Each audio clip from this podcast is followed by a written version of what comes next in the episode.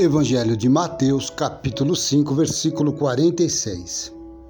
Pois, se amardes os que vos amam, que galardão tereis? Reflexão. A Bíblia é severa e radical quando aborda o relacionamento interpessoal. Jesus Cristo determinou que o amor é o único remédio para tudo e que ele deve prevalecer a despeito dos nossos gostos e predileções. Amar, portanto, não é opção, não depende do nosso arbítrio, é mandamento.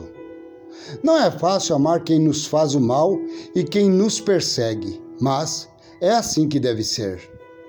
De todos os dons do Espírito Santo derramados sobre a igreja, somente o amor vai permanecer, os demais serão aniquilados.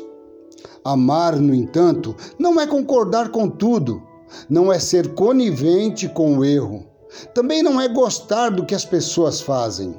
Amar é manter uma convivência serena e cordial, sem ataques e traições. É continuar querendo o bem das pessoas. Ótimo dia! Deus nos conhece no íntimo e no escondido.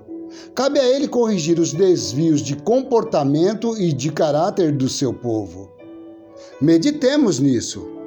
Pastor e amigo Esquiavinato.